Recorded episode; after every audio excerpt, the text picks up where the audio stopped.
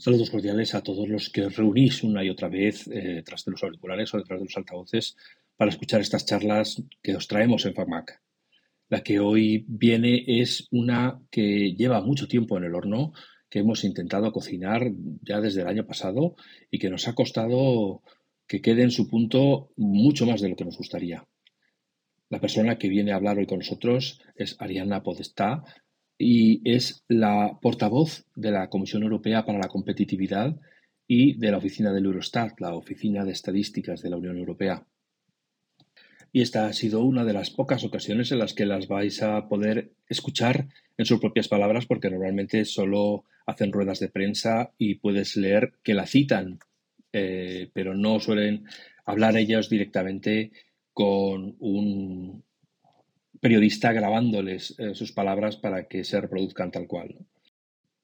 Como buena político, aunque sea periodista, portavoz, ninguna de sus palabras se va a salir del guion, pero siempre será interesante escuchar de primera mano cuáles son los planteamientos que tienen a la hora de presentar un caso contra Apple por abuso de posición o por conducta anticompetitiva. Lamentablemente, la entrevista está en inglés. Para los que no dominéis el idioma, pues tendréis que esperar algún tiempo a que consiga doblarla. Y para todos los que entendéis el inglés, ya os pido perdón por adelantado por mi acento, que lo tengo absolutamente oxidado y que, bueno, pues bastante contento estoy de haber podido hacer la entrevista entendiendo sobre la marcha qué es lo que me decía. Sin más, aquí os dejo la entrevista con Arianna Podesta. There are so many topics that uh, we would like to discuss about what are you doing to foster competitive uh, environments in the UE. Um, but uh, for today, uh, I would like to focus on the tech-related ones. Mm-hmm. But first, uh, let's learn a bit how the Commission works. Just as a general question, how many people do work in the Commission? Okay, so let's start with the first one. Uh, in, in, in general, um, the Commission is a very big institution. If you mm-hmm. look at the number of people working uh, for it, um, I believe that it's about 32,000 people uh, working for the Commission. Of course, so this includes uh, policy officers, researchers, lawyers, translators, etc. Uh, it looks very big, 32,000 people, but on the other hand, if you think that we, uh, you know, follow 27 member states, then actually mm-hmm. this number is um, relative uh, to to the work we carry out, to all the legislative proposals we take, and of course um, also to the competition decisions we we take. In the DG Competition Directorate, which is the competition specific one, it's about 900, 1,000 people uh, working uh, in it. And I suppose uh, there are people from all over the countries, the different countries that that uh, you cover, I, I believe. Yes, yes, yes, indeed. You're absolutely right. So, uh, first of all, it's really one of the core principles of, of the treaty not to discriminate on the basis of nationality. So, on the one hand, you need to ensure that there's no um, discrimination in terms of the country you, you come from. On the other hand, it's also important for the Commission to um, have a balance between uh, the different nationalities, not to have countries, you know, overrepresented or underrepresented. So, it's always um, a mix, but you will have officials from uh, the 27 member states working in, in the various policy areas. Okay, and uh, are you do everyone work on on the uh, headquarters, or do you have different offices in different countries? Um, so majority will be here in Brussels, the vast majority. Uh, however, there are colleagues uh, in the various member states that work in the representations of the Commission uh, to the various member states. We will have colleagues uh, in delegations, so the EU has delegations in, in third countries outside um, uh, our uh, union. Um, and you, we also have a number of agencies that are part of, of um, our frame, and these agencies are located in, in various member states. So again, uh, not all, all here, but uh, vast majority in Brussels, I would say. Okay, and in competition, how many people do work? So, as I was mentioning, it should be around 900, 1,000 people working in um, DG competition directly. Then, of course, uh, that's the core, but also when you work in DG competition, you will work with a number of other colleagues and other services. For example, the legal service that ensures the legal certainty in the decisions we take, and we cooperate a lot with them. Um, and uh, translators as examples. So, of course, uh, it's uh, it's a collective effort. Uh, our cases as well. Uh huh and uh, um, when an issue appears, uh, how is it uh, distribute the, the work? How do you distribute the work? I mean, uh, you, you as you said, you need legal legal and you need insurance and you need whatever uh, borders and whatever things. Uh, how do the teams are assigned to a specific task? You mean only relating to competition, I imagine? Yeah, but, uh, yes, yeah. yes. Okay, so um, we can look into into a moment um, how cases come up. But let's say we have a competition case. Usually, it will be assigned uh, to a team working in DG competition. DG competition has a clear structure, so there's case teams uh, working on uh, different um, topics in different units according to the different instruments. So, to give you an example, we will have a merger unit dealing with the merger transports, then you will have a state aid unit dealing with state aid and transport, and same for antitrust matters, and the same goes for other topics. I don't know, financial services, uh, media, um, what else? Uh, services of general economic interest, etc. So you will have uh, this variety, and there's going to be a case team assigned, which will really look into the matter. However, um, even if one service, and in this case it's DG competition, is responsible uh, for a specific policy area, uh, the decisions taken by the commission are collegial decisions. So they involve um, all the college, which is composed of 27 um, commissioners, and they need to go through a process of approval by the other relevant directorate uh, or commission departments if, if you want. Um, I was mentioning, for example, the legal service, but of course, uh, there's many, many others. And this process is called uh, inter-service consultation. So before a decision is adopted by the college, all services will be um, consulted and involved. Mm. Just to make sure that I get it right, when you say DG competition, do you mean digital competition? Or? No, DG means Directorate General. Sorry, direct Directorate General okay. for competition. It's the department for competition. We call ah. it DG competition. Ah, okay. And then I don't know. You were asking about a digital. That will be. We call it DG Connect. oh, okay. So we have names for all the various departments, basically. Okay, great. And uh, how is the uh, competition commission structure? I mean. Uh, I, I believe there's the commissioner, which is Margrethe Vestager, right? Mm-hmm. Yes. Uh, and how it spreads uh, down to, so, um, the, yep.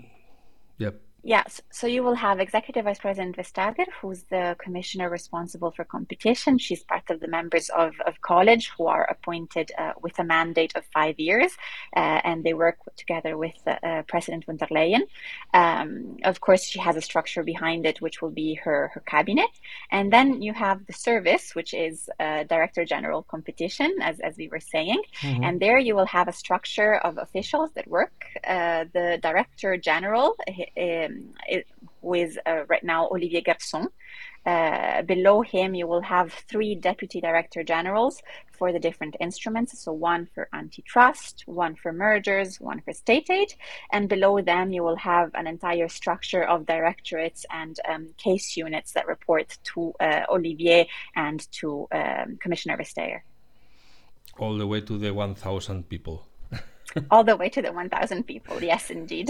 Okay okay. So now getting into matters how does the uh, competition committee start an investigation? Does it do you need to have someone to present a, a request or, or, you can start uh, things uh, autonomously? So um, we have three types of instruments in, in the competition world. One is state aid, and of course, it has its procedure. A second one is mergers. So we look at transactions like mergers and acquisitions. And the third one, which is uh, the one I think you're most interested in, it's antitrust and, and cartels. Uh, in this um, instrument, cases can have a number of different origins. So uh, we can have complaints uh, a competitor usually uh, will come to us and will signal um, that he believes that there's an issue in, in a given market possibly caused by a specific uh, by the behavior of a specific company and it will provide us with evidence to support um, the claim. We will assess this uh, this information this evidence and we will you know decide whether to really open an investigation or or not. Uh, and this is one uh, way in which we can start looking into something. Um, a second way is the whistleblower uh, tool. So it's someone uh, who, uh, let's say, more informally contacts us. Uh, of course, this um, this whistleblower can request anonymity. It's it's very very frequent with whistleblowers cases, signaling that there may be an issue in his opinion, his or her opinion, clearly, in a given market, and there we can decide again to give it a closer look or not. Um, third way, we um, can uh, decide on our, on on our own initiative to look into into a market because we ourselves uh, spot that there might be something uh, that is not perfectly working in a given market, and we want to take it a closer look. And um, another way is a leniency application from a participant to a cartel.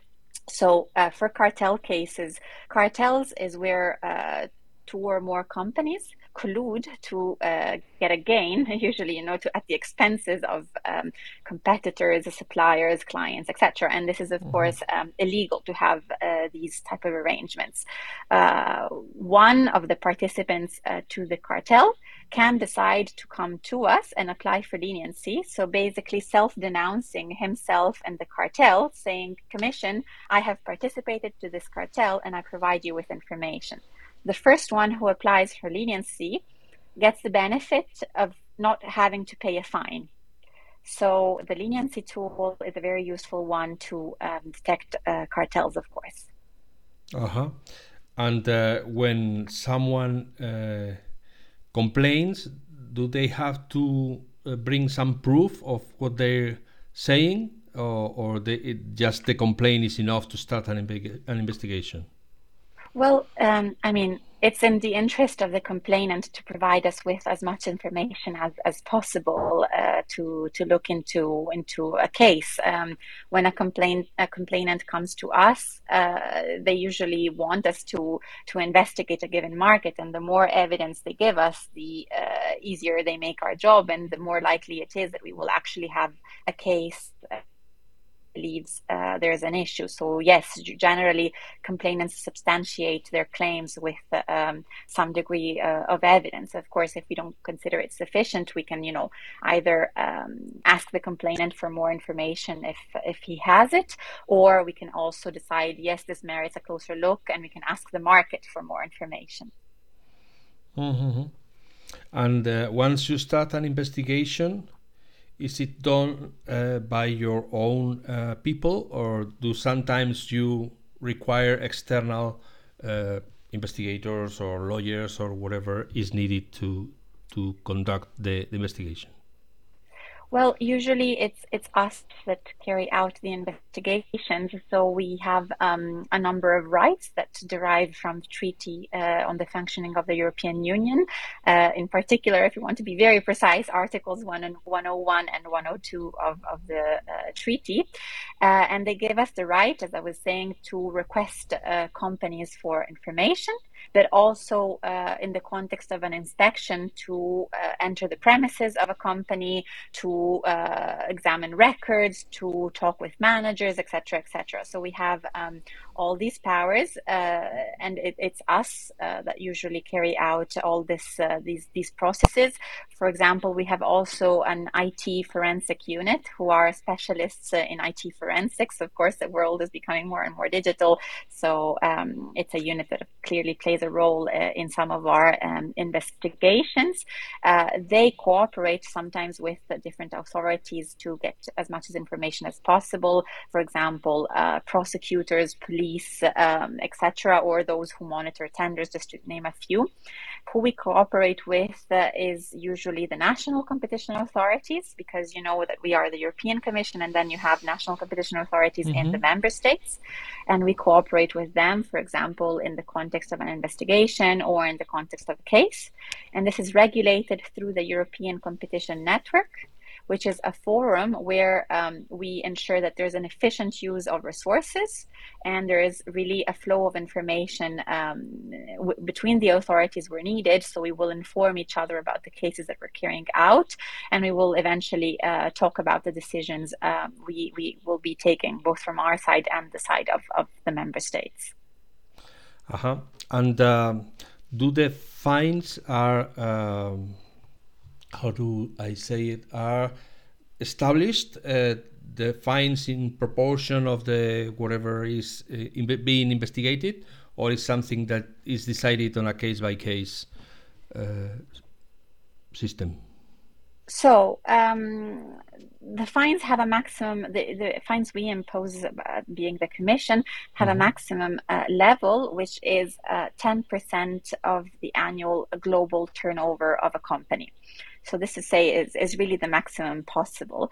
Um, however, they will be commensurated to global, not European, but global. Global. 10% of the annual global turnover that mm-hmm. a company generates. However, they will be proportionate, so we will evaluate case by case, um, depending on how serious the breach is, you know, on the duration of the mm-hmm. infringement mm-hmm. as well, and on a number of other factors, as I was saying, uh, leniency, if the company has applied for leniency, be it first or second, etc. If the company has cooperated, we will give a reduction as well, because, um, you know, if we start going to a company and uh, the company um, decides uh, this is i'm talking about cartels specifically that it will cooperate and provide us evidence. It saves our time as well so we will reduce uh, the fine. Um, in antitrust investigations that are not cartel related let's say that um, at the end of an investigation there's three possible outcomes. So first type of outcome is that we have really looked into it um, and in the end we decide that there's no issue uh, it's a possibility, of course. uh, second situation is that the company says, "Yes, I I, I see um, why you believe that ha- there has been an anti-competitive behavior. And i uh, offer commitments. So the companies will offer us commitments to solve our competition concerns. And there we will make these commitments binding on the company to make sure that this behavior does not um, happen again. And third case is fines. So there again uh, we can decide to impose a fine on the company uh, up to the 10% threshold um, i was mentioning. Perhaps uh, I can give you uh, the three, uh, or I can give you some of the highest fines just to give you um, an idea uh, of, of the total antitrust fines that we gave. Could be, that be of interest for you?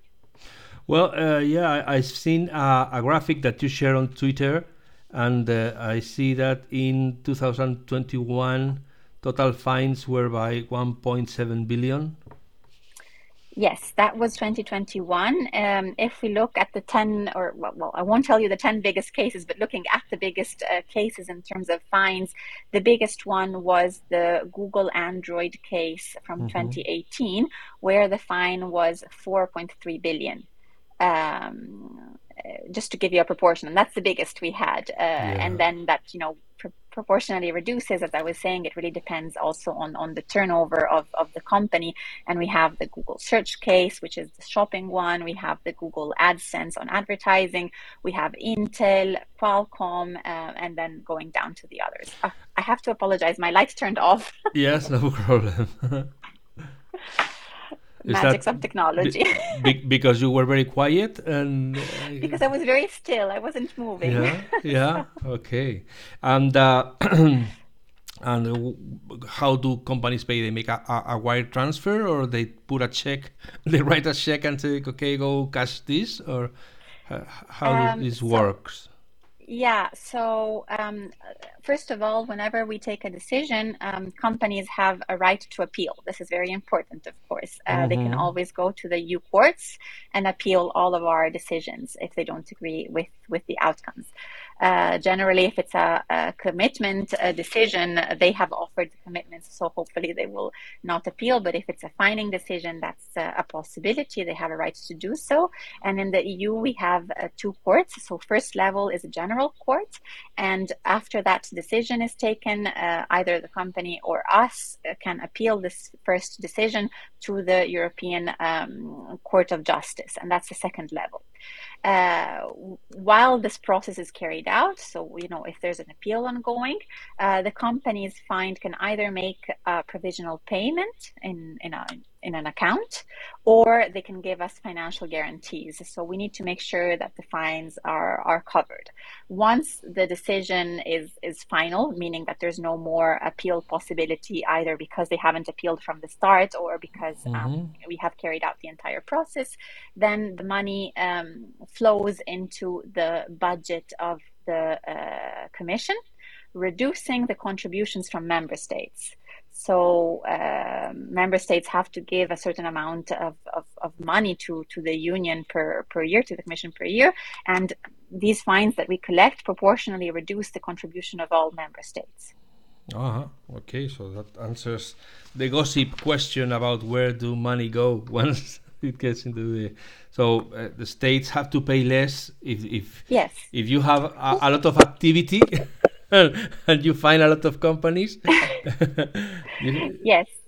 Uh, Meaning, I, I, mean, it's it's to the benefits of, of the citizens in the end, of course, because the money that member states give, you know, comes also from taxes. Uh-huh. So in the end, it's a taxing contribution that is reduced to citizens, and it compensates the harm that has been suffered in, in the market because of of the distortion of competition created by um, by the company abusing, for example, its dominant position or uh, you know entering into agreements that it shouldn't have entered into. Uh, that's mm-hmm. a bit mm-hmm. uh, the the idea. But of course, before we take decisions, we are very uh, sure from a legal perspective, and, and we take decisions that are very much needed for the level playing field in the market. Um, and uh, and clearly, we have the courts overseeing all all of our decisions and activities. So mm-hmm. there's a nice balance there.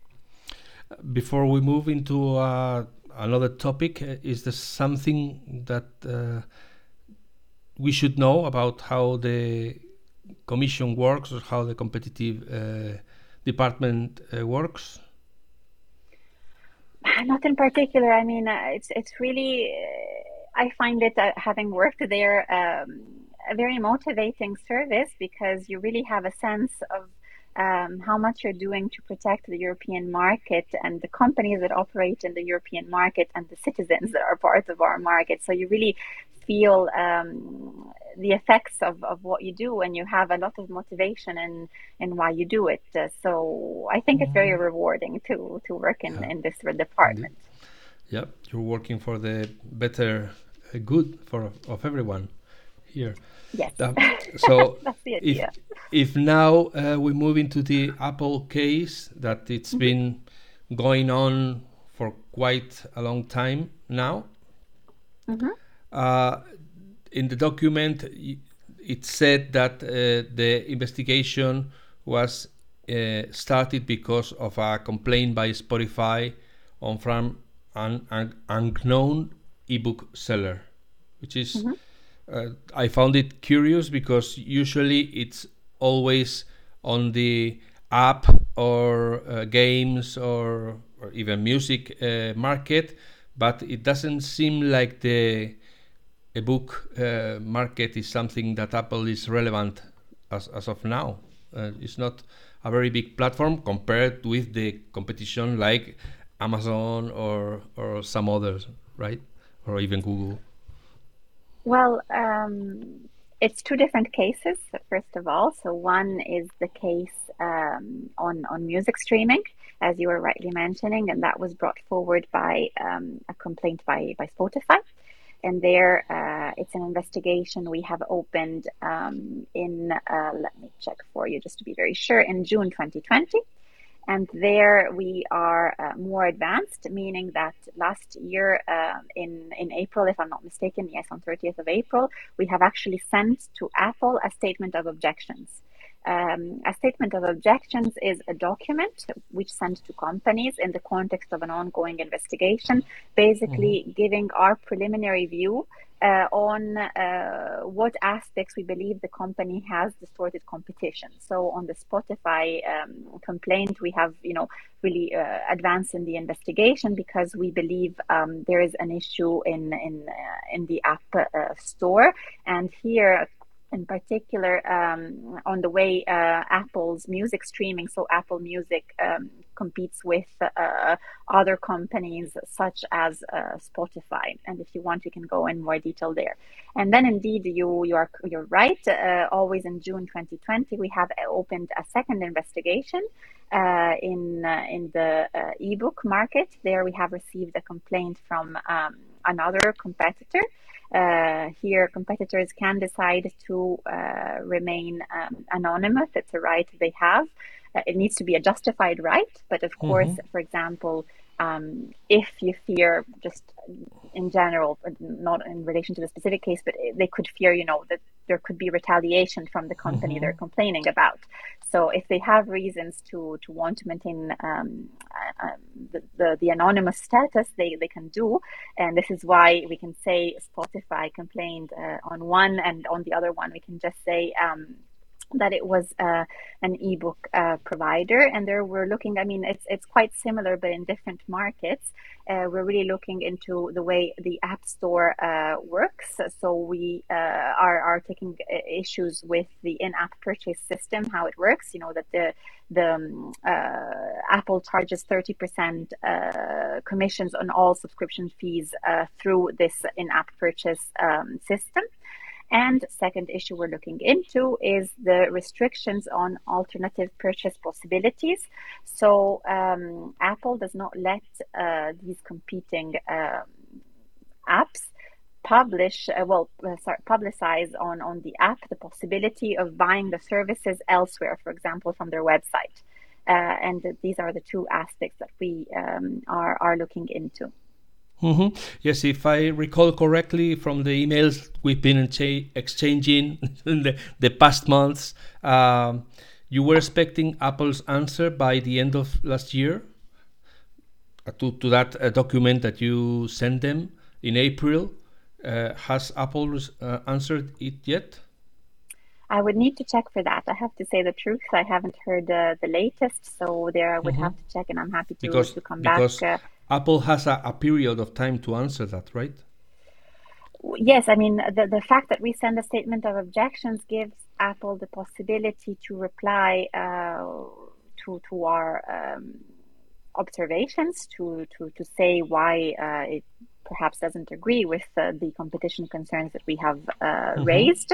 Uh, it can also uh, access the file, so it gives uh, Apple the possibility to really see uh, the evidence collected and the basis for the um, concerns. And uh, it also gives Apple the possibility of being heard. So there's, you know, there's a hearing um, organized with the uh, with the company involved in which they can make their case and, and explain to us. It's really a dialogue phase. Um, there is a term now. Uh, I would have to check on on whether we have received a, a, reply or not. And then basically, what happens is again we will assess the information. We will eventually revert to the market, etc.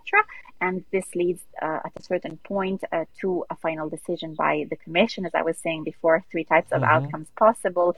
Um, perhaps important to note is that in antitrust investigations, we don't have deadlines so we can really take the time um, we need to to build a strong uh, a strong case in one way or the other before we adopt a decision. Mm-hmm.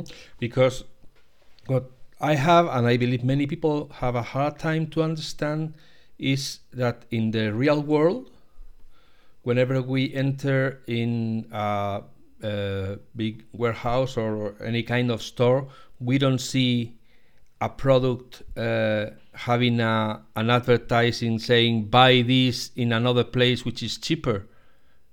And i believe the app store is apple's app store so I, I we don't understand why they should allow to advertise on the apps that are sold on the app store that they can it can be bought or upgraded or whatever cheaper in another place. It's something that doesn't happen in the real world well um, first of all let me let me just explain a general concept. Perhaps that can be of interest. We don't have an issue with uh, you know a company being big or a company being successful. This is absolutely fine. What is important for us and is that this uh, size or power is not abused uh, to the detriment of, of the market and of uh, consumers ultimately. Um, in the case of Apple, uh, iPad, uh, iPhone, and iPad users are very loyal to to Apple, and when they start using their systems, they tend to continue using all of their products that are linked to the system. So there's a high degree of utilization. And in the iPhone or iPad, you can only buy apps uh, through through the App Store. So you're sort of foreclosing um, the competitors from accessing clients, if not through this way. Uh, so either you are in it or or you're not, uh, and uh, this could be uh, it's what we are looking into could be an abuse of dominant position. Another uh, aspect is that Apple intermediates all the relations between these services providers and the clients. So all the data that it gathers uh, is, is kept by Apple and not given to the service providers. So of course, data is a very valuable um, element in today's uh, digital world to get to know your customers and you know um, propose uh, the the products and the solutions that are more suitable for them. So this is also another aspect that we are um, interested in. Of course, uh, it's still an ongoing investigation, so we will need to see what uh, mm-hmm. what the outcome is. But this was to explain why uh, we're looking into this.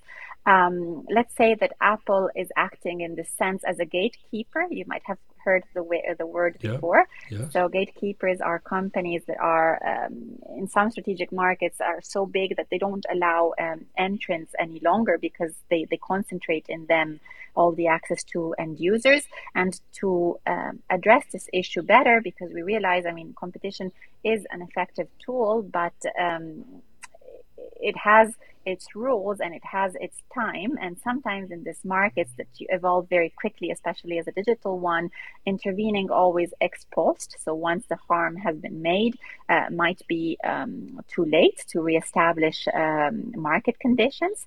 And for this reason, we have proposed um, in December 2020 a Digital Markets Act which is a regulation. Uh, right now, it's being discussed by the Parliament and the Council, so it's not uh, in, in force yet. It's only a proposal we made, mm-hmm. and this regulation uh, is is a proposal to uh, ask some gatekeepers, which would be identified on the basis of uh, you know thresholds, etc., that are still being defined, if a company is considered a gatekeeper, then it would have to abide by a number of, of rules, of do's and don'ts, to ensure that these markets are not uh, lost uh, in some way in competition terms. So some of these issues will be hopefully um, solved uh, before they actually arise in the market. So companies will be prevented from reaching such a high degree of um, dominance on a market.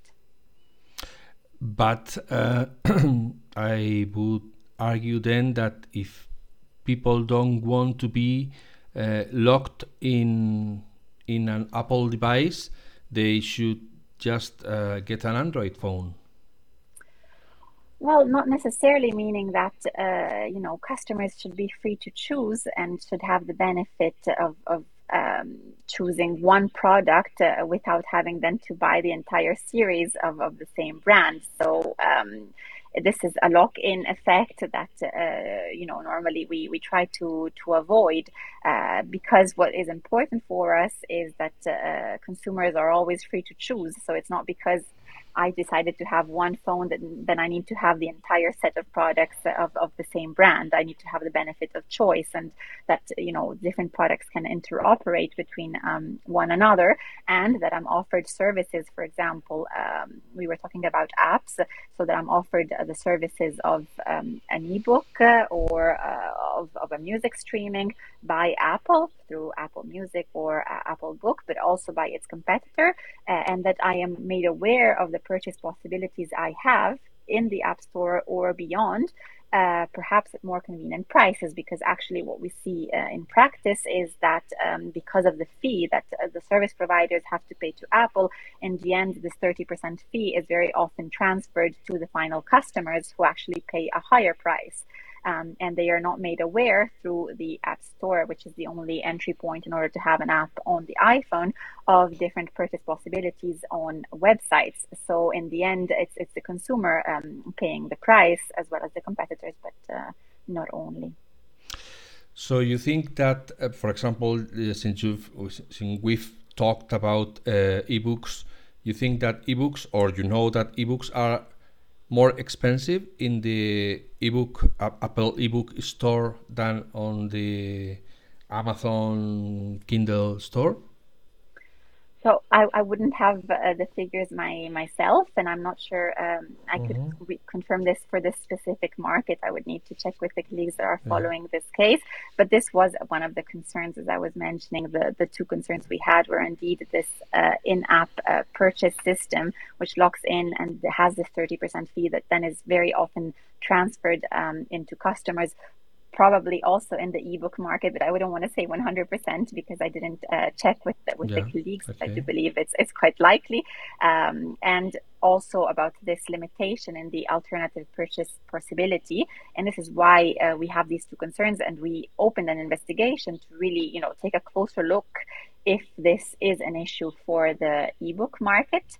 Uh, but of course, since it's an ongoing investigation, it's it's way too early to to, to you know take any final consideration. We're just uh, taking a mm-hmm. closer look, and once we will have a clear uh, idea of how this market works and whether there is an issue in this market caused by Apple uh, or not, we will take a final decision. But we are not there yet. Okay, so if uh, the answer from Apple is due any day now. I mean, maybe it has already arrived, or maybe it arrived along January.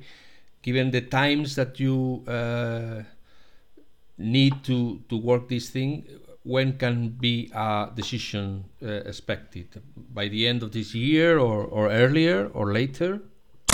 So first of all, just to, to clarify, um, the reply from Apple that you were mentioning is to the statement of objections yes. we sent um, yeah. last year, and it, that relates to the music streaming. So yeah. ah, uh, okay. to this case specifically, um, okay. and um, as I was saying, it's it's really impossible to prejudge um, the the timing of investigations because we don't have uh, legal deadlines, and it really depends on um, the case itself so, uh, you know, the, the, the, timing depends on how complex um, a matter is, on, on the exchanges that we have uh, with the companies, on the right to be heard. So, if the companies, you know, exercises this possibility or not. So, it's it's really impossible for me, uh, like for anyone else, to to predict uh, the timing. I fear. Okay, okay. I was just wondering if, you know, I, I know these things take time, but since you started said in in in 2020, I believe you said. And we're yes. already in 2022. I was just wondering how long it could it could uh, take. Um, if uh, do you think that the outcome of the Epic Games trial in the United States, uh, which basically decided that Apple was not to blame about any of the accusations that Epic was uh, offering can have any influence or, or affect uh, your your outcome? So uh, there, something I mean, that, that you take into consideration is something to to be uh, taken in, into account. So there, I'm afraid I really cannot comment on on cases by other jurisdictions because it would not uh, it would not be uh, for me. Uh, what I can say about Epic is that we have received um, a complaint from from Epic um, against um, Apple uh, on always the the way the App Store uh, works, and we are looking into this complaint according to our um, standard procedure. So right now we are at the, at this stage um, ourselves, and really on, on other jurisdictions. Clearly, we we follow and we look, uh, but I'm afraid I cannot comment more. Okay, okay, and uh, there you started also another investigation into Apple Pay. Yes. Which you mentioned earlier, that uh, says that all payments have to go through the Apple payment uh, system, Apple says it makes it safer for the user because they control uh, who can access uh, this uh, security information and uh, and well other people. For example epic says that they would like to have their own stores and, and process and collect their own fees. Um, what do you think that uh, having a one Light checkpoint again. okay no, no Sorry. You see, we save energy, so whenever someone seems not to be in the Okay. office, it turns off. so from time to time we have to do this I have to dance a bit in the office. yeah Yes. okay just to make sure you move yes it's for your Yeah. whole health yeah um, uh, again i try to uh, Uh, compare this with the real world which is where uh, we all come from and obviously when you enter into a shop they don't accept all the credit cards they don't ac- accept all the forms of payment that are available today. You cannot pay, for example, with PayPal or you cannot pay with Bitcoin or whatever. Each store has the right to decide which payment systems they accept, and it's their own right. And so, why, when it comes to a digital environment, it has to be different? Well, again, um, here we have opened an investigation uh, still in, in 2020 on the same day of June as, as uh, the other two we were talking about. And here we're looking into the way um, Apple Pay is integrated uh, in, in, in the system for the purchase of, of goods and, and services on uh, merchant apps and websites in. Uh, in this um, iOS and uh, iPad iOS um, devices, and we're also looking into the way um, the way that Apple Pay is the only um, payment solution that has access to this tap and go uh, technology on on these devices. We are really focusing on um, the restriction of access uh, to Apple Pay as well uh, by uh, specific uh, rival products. So this is a third uh, aspect we are uh, looking into. Again, it's it's an investigation we have launched, uh, and we're looking into. These are the concerns that we we raised, uh, and and uh, it's it's again too early to, to prejudge the the outcome. But in this case, which would be uh, complaining because all major credit cards work with Apple Pay. So they, I mean, are they complaining about the fee that Apple takes uh, them, uh, charges them for allowing them to access Apple Pay, or it's just the main existence of this Apple Pay thing that they want to uh, break and, and have different uh, systems on on the on the phone or, or on the device It's it's not really about credit cards necessarily. Um, what matters is that it seems that Apple uh, sets conditions on on how Apple Pay um, should be used in the merchants' um, apps and websites. As I was saying, it also uh, reserves the tap and go possibility to um, of iPhones only to to Apple Pay. So it's the only tap tap and go uh, feature you you can have. Um, and and ultimately, this is a limit to to the rival services that uh, you know have apps and websites where they could use different payment systems to other tap and go uh, providers, and ultimately um, to to the customers that need to benefit from uh, the the innovation and then the choice and the quality of different payment systems, and not to be restricted with um, only one. So there we are looking uh, closer into these um, Apple practices regarding Apple Pay to see uh, if there is an issue in terms of impact on competition or or not. but you still haven't set, sent Apple the I don't know the form about complaining uh, what you have found right yes, we haven't sent a statement of objections to Apple yet. We are um, in this preliminary investigation phase. The only statement of objection we have sent relates to the um, music streaming, as we were saying before. mm-hmm. Uh, now I have a question that um, I guess the answer is already said, but uh, I have to ask it: is, Can the competitive rules be enforced even if they make the product more unsecure or vulnerable? I mean, can competition be put on top of everything if making worse, uh, make, making the product less trustable, let's say? Well, um, in relation to the specific case, of course, I cannot comment, but of course, we take into account uh, the feedback that we receive from the companies. Um, and uh, and we try to take into into account various considerations also from customers and the market when we adopt um, a competition decision. Uh, clearly, uh, competition law and policy and enforcement is not uh, the solution to all issues, and you have you know other instruments that might be more appropriate to tackle some some issues. So we don't operate in a vacuum, and we um, coordinate with. Uh, uh, other colleagues, uh, and there might be policies that are better placed to ensure um, the ultimate results. Uh, aside from competition, we, you know, in competition world, we really apply the rules we have, looking at the impact of um, behaviors on the market, and this is the aspect we take into account. Mm-hmm. Okay, um, and now uh, for finishing, um, I guess that you, as everybody, has a lot more work than you can do. you need more hands and uh, do things or issues arise that you say we cannot do this now. It will have to wait until I don't know three months or four months until we finish the ones that we have now.